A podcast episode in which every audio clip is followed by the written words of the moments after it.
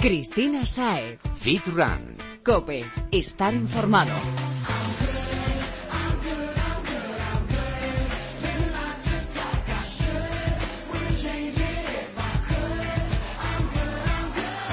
Bienvenido Fitrunner, cambiamos de mes y sigues dándole caña al entrenamiento, cuidando la dieta y acercándote cada vez más a tu objetivo. Y aquí en Fitran Cope queremos seguir a tu lado y traerte a los mejores expertos para que te aconsejen en, mm, como decía la campeona de marcha Raquel González hace un par de semanas, para que te asesoren en esos pequeños detalles que marcan la diferencia. ¿Preparado? Tenemos a muchos amigos esperando.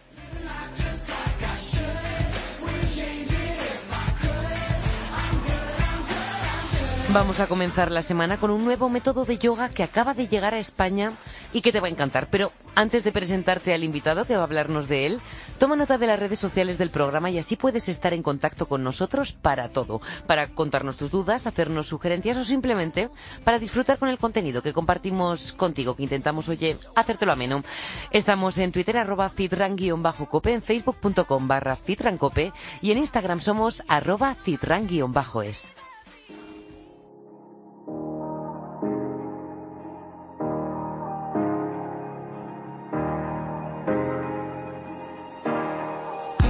El experto en yoga internacional Patrick Beach ha estado en España promocionando el nuevo programa de yoga que ha diseñado y que, según dicen, está destinado a revolucionar el modo en el que se imparten las clases de yoga en los gimnasios. El estreno en Madrid ha sido en el Virgin Active de Capitanaya. Y con nosotros está David Noguera, Innovation Manager de Virgin Active Iberia. Él nos va a contar en qué consiste este método de entrenamiento y cuáles son las características que van a hacer que nos enamoremos de él. Bienvenido, David. Hola, Cristina.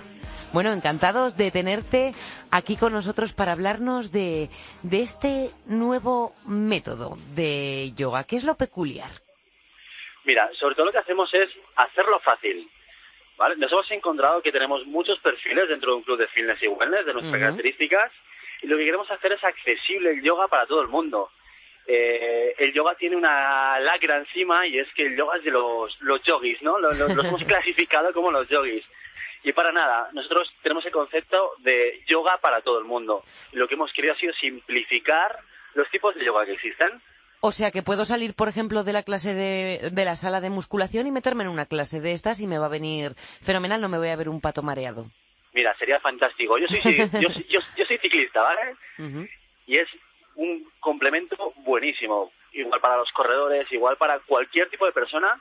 Tiene un espacio para que haga yoga una o dos veces a la semana sería fantástico. Decimos que es adaptado a todos los públicos y a todos los perfiles porque los ejercicios que se, que se llevan a cabo quizá no son tan, tan complicados. Bueno, hemos dividido la, el yoga en tres, en tres pilares fundamentales. Lo hemos llamado Kyle, Align y Strength. Y tú lo que haces con esto es saber a qué tipo de yoga vas a ir antes de entrar en la clase. A día de hoy, la nomenclatura de los tipos de yoga hasta asusta. Si yo te digo Hatha Yoga o Vinyasa Yoga, estamos hablando en otro idioma que no entendemos ninguno. Entonces, de esta forma sabemos que un yoga calm va a centrarse en, en más ejercicios de relajación. Eso es, un yoga align son posturas mantenidas, elongamientos, estiramientos. Y un yoga strength tendrá una parte de fuerza. Entonces tú puedes seleccionar qué tipo de yoga va a ir mejor con tu actividad, incluso con tu estado de ánimo de ese día. O sea, que lo elegimos en base a lo que más nos vaya por aficiones y por objetivo probablemente, pero no hace falta que lo, lo hagamos por niveles. O sea, yo el primer día que vaya a practicar yoga puedo probar cualquiera de las tres clases. Totalmente. Nosotros ese yoga para todo el mundo hacemos que sea adaptable al primer día de cada persona. Eh, en la misma clase podemos tener una persona que lleva dos años haciendo yoga o una persona que acaba de empezar. Varía la intensidad, entiendo variarían las opciones de trabajo de cada uno de los ejercicios. La clase es la misma, pero yo puedo adaptar el ejercicio a un nivel principiante. O sea que el monitor nos va dando los consejos sobre las distintas variantes del mismo ejercicio para nuestro nivel. Ahí está el arte del instructor que le llamo yo. Mm, bueno, David, ¿y qué hay de la música que utilizáis en estas clases? Bueno, la música es una maravilla.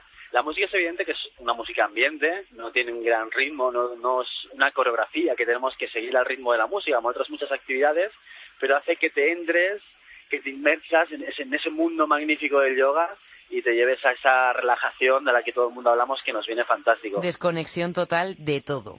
Totalmente. Eh, la música ambiente bajita y acompañada de algún extra, velas, inciensos quizá, o no lo, no, no lo, no lo incluís por, por algo. Sí, a ver, el, el ambiente es, es todo el entorno que, con el que contamos en la clase. Contamos con el ambiente, como dices tú, con el, con el aroma, que jugamos con él, jugamos con la iluminación, jugamos con la música y sobre todo la comunicación del profesor, que es quien juega con su voz. No sabe que puede llegar a transmitir la voz del instructor. Pues sí, y, y, la motivación, los ánimos que nos da para seguir adelante. Sobre todo lo que vamos a agradecer mucho en el yoga es que el profesor se acerque, que nos corrija, que nos toque. Eh, muchas veces es simplemente un, un leve contacto en la cadera o en la rodilla o en un codo ayuda a darte seguridad en lo que estás haciendo. Uh Y eso es súper importante. Exacto. Bueno, David, el estreno fue mm, a lo grande y como hemos dicho, Beach estuvo allí en vuestro centro. ¿Cómo fue la experiencia de dar una clase con, este crack? Bueno, contar con Patrick Beach ha sido una experiencia única. Eh, es un gurú internacional y para Virgin Active contar con su experiencia y su aportación en nuestros tres pilares ha sido eh, una experiencia maravillosa. Sobre todo remarcar dos cosas de Patrick en la clase. A ver. Evidentemente, su ejecución técnica. Perfecta. pero, pero como te decía antes, su comunicación. Con su voz es capaz de meterte en la clase desde el minuto uno. Buah. ¿Qué tendrá, verdad? ¿Qué, qué tendrá un, eh, un personaje como este para, para conseguir eso en los demás? Bueno, puede ser una varita mágica de un don que te ha dado alguien, o también pueden ser muchas horas de entrenamiento, pues depende sí. cómo lo veamos. Al final, quien es hormiguita, ¿verdad? Sí, todo, exacto. todo lo saca. Bueno, antes de despedirnos, David, ¿por qué nos recomendarías probar este y no otro método para practicar yoga? Por su facilidad, porque es un yoga para todo el mundo. A veces nos hemos encontrado en instalaciones que, que el nivel de la clase es una barrera de entrada.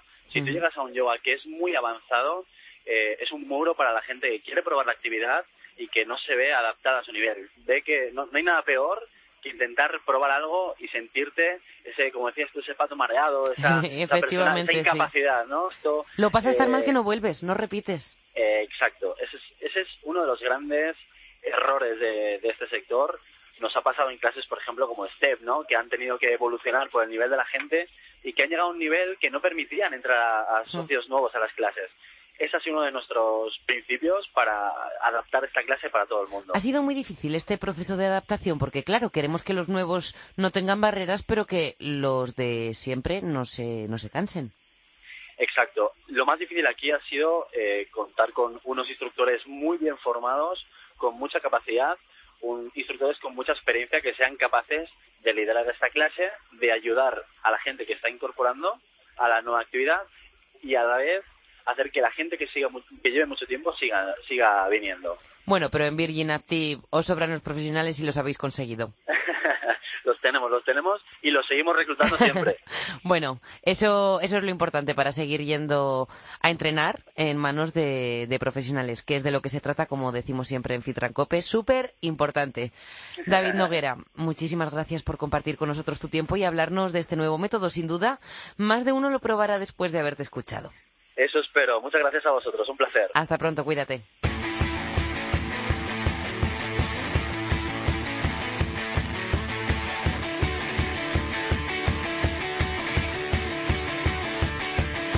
Al ritmo de esta canción de campesinos, no por los acordes, sino porque es el nombre del grupo, llega nuestro amigo Jesús Santín para ayudarnos con la nutrición como hace cada semana. Bienvenido, Jesús. Buenas tardes, Cristina. Decíamos la semana pasada que hay muchos temas abiertos a debate, pero oye, digo yo que también habrá otros más concretos, ¿no? Cosas que están mal o están bien y punto, ¿no? Sí, normalmente siempre hay un, gris entre el blanco y el negro, pero hay cosas que caen por su propio peso, que no tienen ni pies ni cabeza en el mundo de la nutrición. Eso como en todo, mucha, mucha inventiva. Pero bueno, ¿alguna, algún falso mito que te haya a ti llamado la atención? Los que, los que más te llegan a Balance, ¿cuáles son? Encontrado muchísimos. Eh, los, muchas veces los hemos comentado en el, en el programa en otras ocasiones. Eh, lo típico que la lechuga iceberg tiene líquido, uh -huh. súper extendido. Eh, luego he llegado a ir, lo último que me ha llegado, más que mito es una creencia que me comentaba una chica eh, de, de, Levante dice que allí está muy extendido, yo la verdad que la primera vez que lo oigo, que la grasa se eliminaba a través de la orina. O sea que no lo he oído en mi vida. ¿Y cómo tiene que ser el pis para que estemos eliminando grasa? claro, realmente yo lo que le he dicho es que hay una oxidación de las grasas, se genera un subproducto, el cuerpo elimina, después de, de, realizar la reacción química adecuada, los componentes que tiene que eliminar de la manera que sea, pero que la grasa como tal no se, no se, no se orina, es decir, no es un elemento. Cuanto más vayas al baño, mejor, todo el día bebiendo. De hecho, por sentido común, creo que he visto alguna vez en una analítica de orina el, el marcador de mm, grasa. Ah, cierto, nunca. Lipídico, o sea, no creo que lo haya visto, entonces me dejó bastante bastante sorprendido. Pero bueno hay tantos que muchas veces la verdad que, te quedas te quedas perplejo. Cuando piensas que no se pueden superar llega alguien y, vamos. Y rompe todas las barreras y rompe todos los esquemas. Bueno oye y si vamos ya un poco más que a las creencias en general a los hábitos no hábitos que pensamos que están bien y lo hacemos mal. Los errores más comunes que cometemos para perder grasa tenemos de todo el más común más común que me encuentro aquí es comer menos es decir, al final la gente no entiende cómo mm, comiendo o desayunando un café con leche, tomando una única ingesta al mediodía y a veces casi ni cenando, tienen un sobrepeso de 15 kilos y eso es eh, lo que me encuentro en el 70-80% de la gente que viene aquí. Es decir, una dieta paupérrima con un sobrepeso alto. Y si estamos comiendo menos de lo que nuestro cuerpo consume, ¿por qué no estamos perdiendo grasa? Porque estamos comiendo excesivamente menos y no es solo una cuestión calórica, si no siempre se lo digo a la gente, si fuese una cuestión de calorías, eh, yo te preparo dos dietas, una pues con alimentación variada, cinco ingestas, los nutrientes adecuados y te preparo otra exactamente igual basada en dos comidas, eh, hamburguesas, pizzas, etcétera y demás. Entonces, el sentido común te dice que la segunda no te va a funcionar como la primera. Si nos atendemos a las calorías, entonces realmente sí se tendría que cumplir, pero, pero es evidente que no.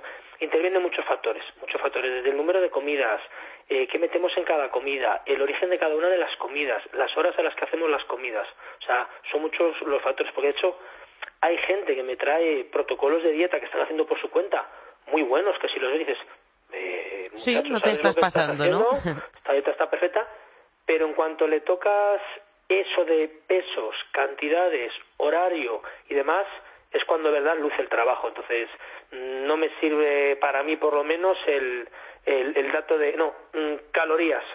Pasa porque la gente come demasiadas por debajo de las que debería comer y eso al final hace al cuerpo entrar en, en, un estado de alerta y por eso no pierden grasa. O sea que entre los errores que ves por allí son contar calorías y no comer suficiente, dejar de comer comer muy por debajo de lo que se debería exactamente. ¿Algún otro destacable? Yo creo que muchísimo. La gente tiene.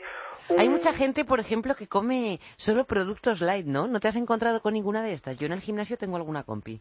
Sí, hay alguna persona que está un poquito sugestionada por lo que es la comida light, pero realmente no se da cuenta de qué es lo que está comiendo. Con que sea light es suficiente. Luego hay otro tipo de personas que tampoco tienen muy claro eh, qué son hidratos, qué son proteínas, qué son grasas, o las típicas personas que son carbofóbicas, que parece que el carbohidrato les va a matar, o, o, grasofóbicas, como les llamo yo de broma, que también parece que la grasa es veneno, ¿no? ¿Eso también va a hacer que no, que no bajemos de peso? Hay que tener un equilibrio en todos los nutrientes, es decir, al final se trata de, por ejemplo, los carbohidratos, a grosso modo, no consumir más de los que se gastan, porque si no al final tenemos un exceso de energía, consumirlos en los momentos adecuados, es decir, orientados a tenerlos disponibles cuando nosotros vayamos a hacer la demanda energética. No tan obvio, ahí, ahí yo creo que erran también muchos, muchos, muchos. Y también la elección de los carbohidratos. La gente apuesta por carbohidratos simples sin darse cuenta en vez de por los complejos. Por ejemplo, la, la tan manida fruta que hemos hablado muchas veces, pues eh, eso no dejan de ser azúcares que metidos en momentos inadecuados, eh, pues a lo mejor ponen en, tela de juicio nuestra, nuestra definición. Y hay mucha gente, como comentábamos el otro día, que su dieta o su forma de intentar perder grasa es comiendo solo fruta. Sí, es, es una cosa muy extendida en España desde hace muchos años. Es lo que me dice sobre todo la gente de de mediana edad, de bueno, yo antes me ponía dieta y fruta, fruta, y mucha fruta, y muchas frutas, seis piezas de fruta. Digo, pues así, mala dieta y malos resultados. sí, la verdad es que sí, estamos muy, muy, muy equivocados. Son cosas que hacemos mal, Jesús, pero aunque sabemos que no hay nada mágico, ¿Hay otros hábitos que podamos adaptar a nuestro día a día y que nos vayan a ayudar en nuestro objetivo de perder grasa, de los que sí que funcionan? Fundamental, que la gente no asume. Dieta sin un mínimo de actividad física no sirve para nada. Es decir, de hecho, mucha gente, eh, cuando yo le planteo aquí que tiene que hacer ejercicio aeróbico y que tiene que hacer dieta, solo hacen la dieta y se dan cuenta que eso no funciona, es decir, te da eh, un pasos pero pequeños en el momento que son conscientes de que como no pueden cambiar ni deformar nada más el plan, tienen que hacer ejercicio aeróbico en cuanto lo hacen se dan cuenta de, de ese binomio que no que no que es indivisible, no puede ir dieta sin ejercicio. Para mí es una cosa totalmente ligada y que no se puede no se puede separar. Jesús, has dicho dieta sin un mínimo de actividad diaria. Eh, ¿A qué tipo de actividad nos estaríamos refiriendo? ¿Aeróbica has dicho? ¿En qué duración, intensidad? Lo ideal, lo ideal, lo ideal sería que todo el mundo tuviese un mínimo de entrenamiento muscular y entrenamiento aeróbico para tener todos los beneficios de lo que sería el deporte. Pero si te prima la pérdida de grasa, el ejercicio que consume la grasa es el ejercicio aeróbico. Entonces yo lo mínimo que le pido a todo el mundo, y eh, que evidentemente tiene un físico con un sobrepeso, es que camine a un ritmo ligero, el más que le permita su paso, unos 50 minutos al día. Eh, luego ya depende de la persona, el objetivo, pues podemos afinar más. Pero ese es el ejercicio o el, cardio que yo llamo que le pido a la gente. ¿Y se Jesús, estos 50 minutos seguidos o nos puede valer hacerlos separados? Tienen que ser seguidos. Es decir, evidentemente para una persona que no tenga actividad física o que esté sentada todo el día, el mero hecho de empezar a caminar, dejar de coger el coche, moverse más, las escaleras en vez de las mecánicas, ya es caminar, ya va a incrementar algo, pero partiendo de que ese mínimo de actividad la tiene más o menos eh, el, el 50-60% de la gente que viene aquí, por gente que realmente no se mueve nada, lo ideal sería hacerlo de manera continuada, porque tú al final lo que estás haciendo en los primeros minutos, eh, en el primer rango de esos 50 minutos, es, digamos, predisponer o precalentar el cuerpo para que empiece a consumir la grasa. Los, los rangos efectivos de trabajo son a partir de la, de la siguiente media hora a la primera.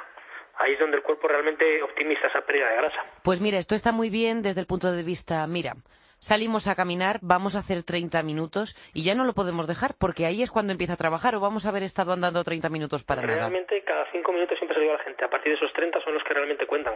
Mm, o sea que hay que aguantar. Hay que aguantar un poquito, efectivamente. Bueno, ¿alguna otra clave que sí que nos va a funcionar en la pérdida de grasa? ¿Algún truquillo, llamémoslo así? Truquillo como tal, hay pocos. Lo más importante es tener una, una dieta bien estructurada, que es la base, una constancia con esa dieta, porque la gente a veces tiene muy poca paciencia y pretende ver cambios en muy poco tiempo y al final lo que hace es desvirtuar el plan. Tiene un plan, lo pone en práctica, eh, no le da margen de trabajo a ese plan y lo cambia por completo. Entonces nunca llega a nada porque está cambiando constantemente el sistema. ¿Y ese plan incluye tipo de comidas, cantidades y horarios? Lo más importante siempre, siempre en una dieta es, primero, una estructura de horarios para el número de comidas que puedas o debas hacer porque a veces no se pueden hacer tantas como uno, como uno quisiera. Luego, ¿qué meten en esas comidas? ¿Qué cantidades? La, la típica frase de, pero tengo que pesar la comida. Evidentemente, de alguna manera hay que cuantificarla. Te miran raro cuando dices que la pesas. Sí, y además se lo digo a la gente, si no es complicado, porque realmente igual que pones un plato debajo donde pones la comida, pones la báscula debajo y ya está. Y al final el ojo ya llega un momento que se te acostumbra y hasta sin la báscula podrías saber perfectamente la cantidad que debes de comer. Eso es lo que hace mucha gente cuando luego pues tiene que comer en, el menú de su cafetería de, trabajo, además, dice no puedo pesar la comida, pero sí sé más o menos la cantidad. Claro. hay que cuantificarla de alguna manera, si no, no sabemos lo que estamos comiendo por exceso. Yo te puedo decir que ya saco los 10 gramitos de nueces sin pesarlos, prácticamente. A ojo ya, los cuadro, lo he hecho y digo, mira. Eso sí, no me partas una almendra, no... Ya, no hace falta llegar hasta ese punto. No falta llegar a ese extremo, efectivamente. Bueno, mm, de vez en cuando. Jesús, eh, ¿algo, ¿algún otro consejo, algún consejo extra si queremos perder grasa y estamos viendo que con lo que hacemos hasta ahora no lo conseguimos?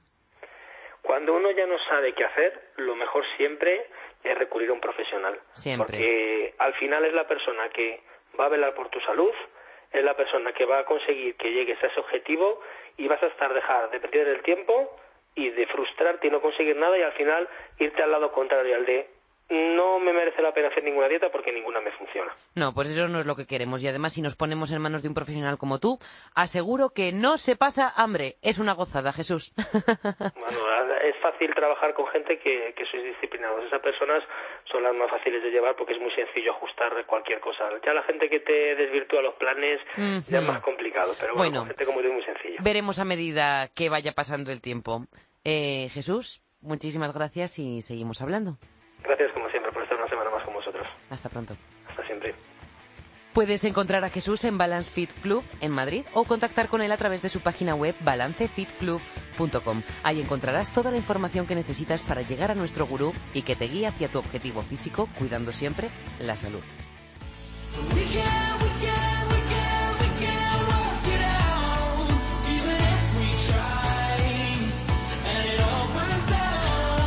Seguro que has visto en tu gimnasio unas pesas un tanto diferentes, así como si fuesen una bombita pequeña, ¿no? Con un asa para agarrarla. ¿Lo tienes? Son las pesas rusas o kettlebells y están súper de, de moda. Eh, dicen que este material ofrece muchas posibilidades y beneficios. Veremos qué opina el siguiente invitado. Vamos a recibir a Jorge Gracia, entrenador en el centro Altafit de Zaragoza y portavoz de la cadena. Bienvenido, Jorge. Hola, buenas tardes. Bueno, ¿qué, qué tal todo? Muchísimas gracias por acompañarnos esta tarde. Un placer estar aquí, encantado. Eh, ¿Se utilizan mucho las pesas rusas en el Altafit de Zaragoza? Pues bueno, procuramos que cada vez eh, los usuarios se interesen un poquito más por este tipo de entrenamiento, ¿no? Porque como tú muy bien has dicho, eh, parece que es un adorno que tenemos ahí al fondo de la sala que, mucha gente pues se siente un poco temerosa, pues a lo mejor por la forma tan especial que tienen o porque no saben muy bien Eso qué hacer exactamente, ¿no?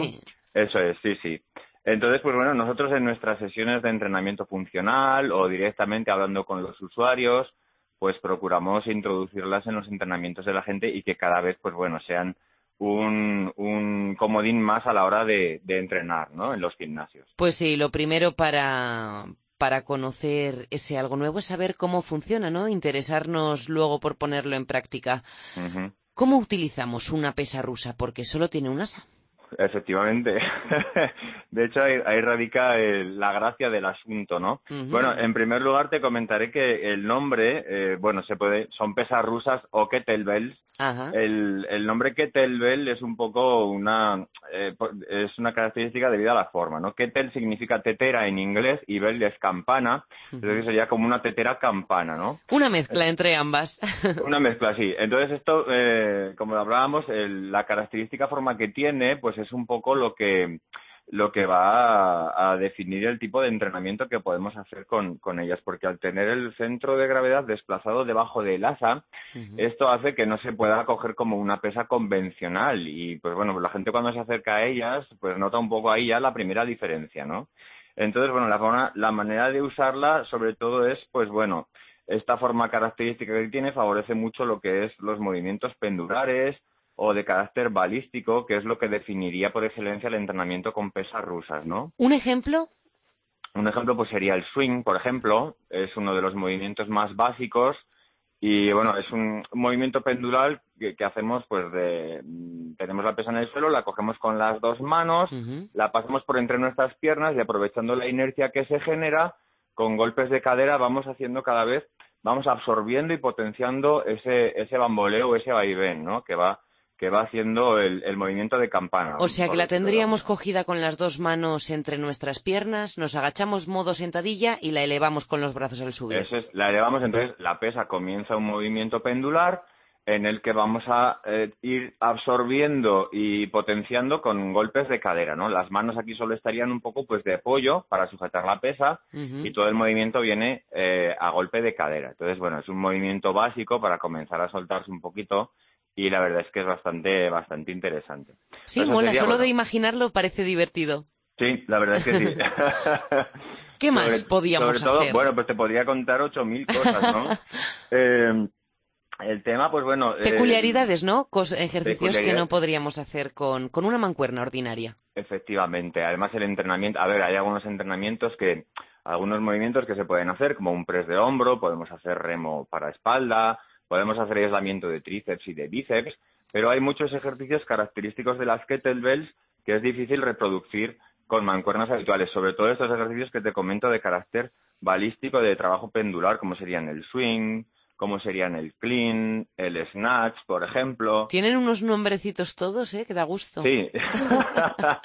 sí, la verdad es que los nombres son un poco peculiares, ¿no? Pero, pero bueno, una vez que te familiarizas con ellos ya, ya los identificas automáticamente, ¿no? Es, es muy sencillo.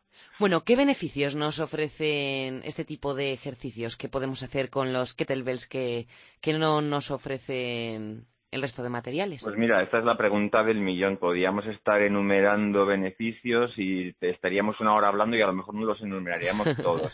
los más importantes, entonces. Por hacer una síntesis, por hacer un breve resumen, pues te comentaría que en principio la primera ventaja que ofrece es que al tener esa forma tan característica nos permite eh, trabajar sobre todo lo que es la musculatura estabilizadora, ¿no? Porque vamos a trabajar mucho con un centro de gravedad diferente al de una mancuerna habitual. Entonces vamos a trabajar sobre todo los músculos abdominales y de la espalda, vamos a estabilizar mucho los hombros y vamos a fortalecer los glúteos y la cadera principalmente. Entonces, bueno, también eso nos va a permitir hacer un amplio trabajo de propiocepción, es decir, de autoconocimiento de nuestro propio cuerpo. ¿no? Súper importante los ejercicios en propiocepción. Casi no me sale la... En propiocepción, sí, para, todo. Eso es, así nos conocemos un poquito mejor eh, nuestro propio cuerpo, que siempre viene bien, ¿no? eh, otro beneficio te podría decir que nos permite trabajar en diferentes vías energéticas, es decir... ¿Eso qué es? Ahí, pues ahora te lo explico. Mira, hay gente, eh, hay tres animales de gimnasio que me gusta decir a mí, ¿no? Que sería el típico que está en la zona de pesas y no hace cardio nunca, el típico, el efecto contrario, el socio que no sale de la sala de cardio y a las pesas les tiene un poquito de alergia. Y luego está el socio que es más aficionado pues al tema de pues el pilates, el yoga o este tipo de, clases que trabajan un poquito más en la conexión cuerpo-mente y la flexibilidad, ¿no? Entonces, bueno, las pesas rusas nos permiten un poco concentrar esos tres conceptos de trabajo dentro de la misma sesión, porque dependiendo del tipo de movimiento que ejecutemos o del peso que cojamos para trabajar un ejercicio, nos vamos a poder mover más en trabajo cardiovascular, más en trabajo de potencia o más en trabajo de fuerza. Entonces, esa sería otra ventaja súper interesante. O sea, que nos va a venir bien, mm, independientemente de cuál sea nuestro objetivo, prácticamente para todo. Efectivamente. Bueno, ¿valdría también para hipertrofiar? Eh, bueno, eh, igual no sería suficiente. No, el trabajo de hipertrofia nos lo tendríamos que llevar un poco más a la sala de pesas, ¿no? Aunque sí que vamos a coger tono muscular, el trabajo de, pesas rusas, eh, la diferencia que tiene principalmente es que no busca un cuerpo excesivamente hipertrofiado. Vamos a conseguir un cuerpo tonificado, un cuerpo con formas, un cuerpo más delgado, pero si lo que buscamos es ya una musculatura un poquito más grande, ya tendríamos a lo mejor que completar con trabajo de, de pesas propiamente dicho, ¿no? Y en el resto de los casos, Jorge, ¿nos valdría con las pesas rusas para diseñar un entrenamiento completo, digámoslo así? Sí, sí, Por descontado el aeróbico, claro. Por supuesto. De hecho, bueno, el, aeróbico incluso lo podemos hacer con pesas rusas. como te comento, pues el swing, por ejemplo, es un trabajo que combina mucho cardiovascular, mm, trabaja la musculatura, pero sobre todo nos lo podemos llevar al trabajo cardiovascular. Aquí el tema sería, pues, cuanto más peso cogiéramos, más estricto se volvería el movimiento y más trabajaríamos a cargas máximas, lo que sería la fuerza, y conforme vamos bajando el peso y vamos añadiendo movimiento pendular, nos llevamos un poquito más al nivel cardiovascular, el entrenamiento. Entonces, contestando a tu pregunta, te diría que sí, que es posible, y de hecho hay mucha gente que lo hace, eh, y si no, que se lo digan a los rusos, que trabajan simplemente con pesas ¿Y no son pequeñitos por norma general? No, no, además hay bastantes niveles de peso y hay pesas rusas que son bastante, bastante duras de Sí, no como las que podemos ver en alguna superficie de venta de ropa deportiva, que son pequeñitas. Sí, sí, efectivamente. Pues ahí hasta de 45, 50 kilos para que te hagas una idea. O sea, sí, qué bestialidad. Realmente grandes, ¿no? Oye, y respecto a la técnica, mm, porque no te he preguntado, ¿algo, algo para cogerlas de manera correcta y no de cualquier manera? Bueno, esa es la, la madre del cordero, esa sería la clave, ¿no? Eh, y esto eh, un poco podríamos dirigirlo a aquellas personas que tienen temor a acercarse al trabajo con pesas por miedo a lesionarse, ¿no? eh, yo a estas personas les recomendaría que se acercaran a las pesas rusas y, eh, bueno, para empezar a trabajar con pesas rusas, como en cualquier tipo de trabajo donde utilicemos una carga externa, la técnica es fundamental para hacer un trabajo seguro, un trabajo sin lesiones y un trabajo sin lesiones significa que vamos a progresar y que vamos a disfrutar del entrenamiento, que es lo que buscamos siempre, ¿no? Entonces, eh, sí, hay que empezar con cargas livianas y practicar mucho, mucho, mucho la técnica y bueno, dejar el ego un poquito a un lado, aunque sea Uy, difícil pero importante. sí, sobre todo los chicos, ¿no? Que parece que, esas cosas entrenamos más para la galería que para nosotros. Y ves a cada cual que estás pensando por dentro, pero por Dios, chico, que es que te vas a romper la espalda. Pero nada. Si, yo te contara. Pero bueno, el, el tema es ese, ¿no? Aunque estemos acostumbrados a utilizar pesas y utilicemos cargas grandes, cuando nos acercamos a las kettlebells por primera vez es importante como te digo, aparcar al lado lo que conocemos acerca del peso, acostumbrarnos a la distribución del centro de gravedad de la pesa rusa y sobre todo la técnica hay que practicarla mucho, mucho, mucho y, con cargas muy livianas. Y más adelante ya llegará el momento de empezar a, a exigirnos un poquito más y a desafiarnos con los pesos. A ver, ¿algún consejo visual que nos pueda venir bien para no empezar mal desde el principio? Las manos para adentro, para afuera, brazos encogidos, estirados.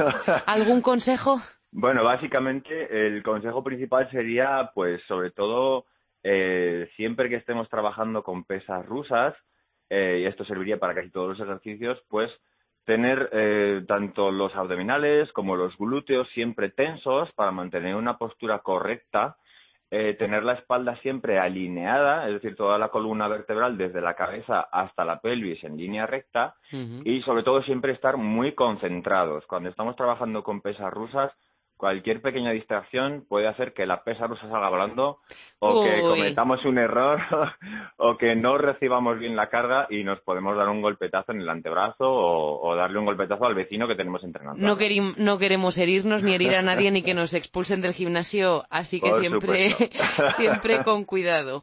Mm, si no las hemos probado aún, pero después de escucharte nos apetece incorporarlas a nuestro entrenamiento, ¿cómo nos recomendarías hacerlo? ¿Dedicar algunas sesión exclusivamente a ellas o integrar algún ejercicio con kettlebells en el pues habitual? Pues sí, mira, yo te diría, por ejemplo, que sería un buen ejercicio para empezar, podrían ser los swings, como te he comentado al principio, ya que nos va a acostumbrar a trabajar con ese movimiento balístico, vamos a eh, aprender mucho acerca de cómo manejar la pesa rusa en movimiento y la gente va a descubrir que eh, trabajar con pesa rusa se vuelve un, un movimiento de podríamos decir un trabajo en el que vamos a unar fuerza, potencia, agilidad, resistencia y coordinación. Es decir, es un poco un pack todo en uno, ¿no? Qué gozada. Una sí, la verdad es que es, es, muchos beneficios en una cosa tan pequeña. Y una vez que ya dominemos el swing, el swing nos va a servir de puerta de entrada para muchos movimientos que aprovechan esa balística para, para cargar la pesa a un lado o para otros movimientos un poquito más complejos. Bueno. Sería un buen, un buen comienzo, interesante. Pues añadiremos el swing. Yo ya te digo que me pondré con ello, lo tengo que meter. mira, me comprometí a probar todo lo que nos contáis aquí y te digo que esta semana lo intentaré y espero no lesionar a nadie. No, mujer. Además es un ejercicio, como te digo, si empiezas con poquito a peso y si tienes la, la referencia de poder pues grabarte incluso y, y cuando has terminado de practicar. Sí, importante, ¿verdad? Tener siempre un espejo a mano para cercionarte de que tu postura es la correcta. Sí, bueno, en el caso del swing más que el espejo es interesante un compañero que nos pueda corregir, o el monitor de tu sala, o, o si te puedes grabar es interesante para ver un poco si tienes algún fallo en tu técnica o la posición correcta, si lo estás haciendo bien, porque en ocasiones mientras estás practicando pues es un poco difícil, tú piensas que a lo mejor tu técnica es correcta, luego te ves y dices, oiga, pues me falla aquí o estoy bajando demasiado o... el pie tenía que estar para este lado. Ah, ahí estamos. Madre mía, Jorge, pues este truco es buenísimo y te voy a decir una cosa, no nos lo habían contado en los 74 programas que llevamos nadie. Y, es verdad, es muy importante verse a uno mismo para saber que hacemos las cosas bien o no tan bien como creemos. Ya te digo, sí, sí, súper importante. Jorge García, muchísimas gracias por esta clase sobre las pesas rusas que nos has dado desde Altafit Zaragoza y esperamos que la gente se siga sumando al uso de este material. Pues eso, yo desde aquí animo a todo el mundo a que le pierdan el miedo a, las pesas. Las pesas rusas es una herramienta súper interesante, muy divertida y bueno, animo a todo el mundo a que, a que empiecen a practicar desde ya. Pues, oye, tomamos nota, te hacemos caso. Yo ya he dicho por lo menos y ya te contaremos qué tal nos va. Bueno, muy bien. Eh, una cosita, eh, quiero aprovechar para saludar a, los compañeros de Alta Zaragoza, que seguro que están escuchando, y que son un equipazo. Y bueno, desde aquí les mando un saludo y un abrazo a todos. Mira, eso es lo más importante en el trabajo, tener buen rollo, que al final, como en la práctica deportiva, es lo que hace que nos enganche. así es. Un saludo para ellos. Hasta pronto, Jorge. Bueno, un placer. Muchas gracias.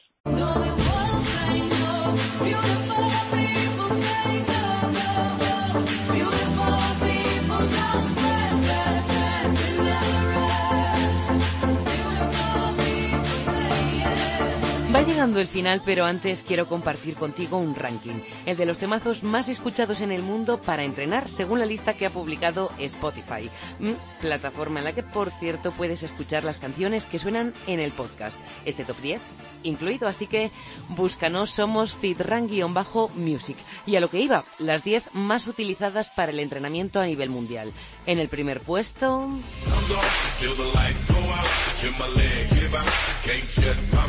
Tilai Collapse de Eminem, que lleva ya unos añitos siendo uno de los preferidos para los practicantes de fitness. Le sigue Power de Kane West.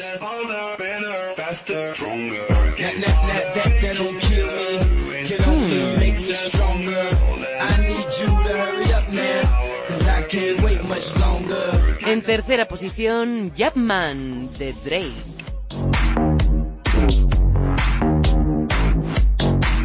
Y con esto lo dejo y te invito a que sigas la lista de FitRank-Music en la que encontrarás el recopilatorio con todas ellas.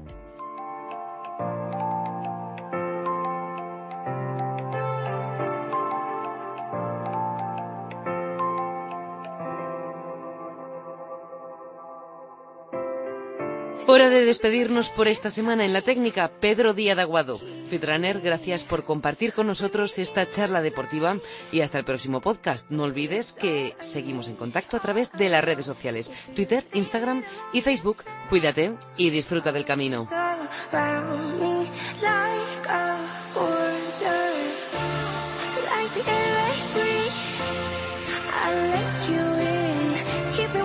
Quédate, que ya llega el subidón para rematar la faena.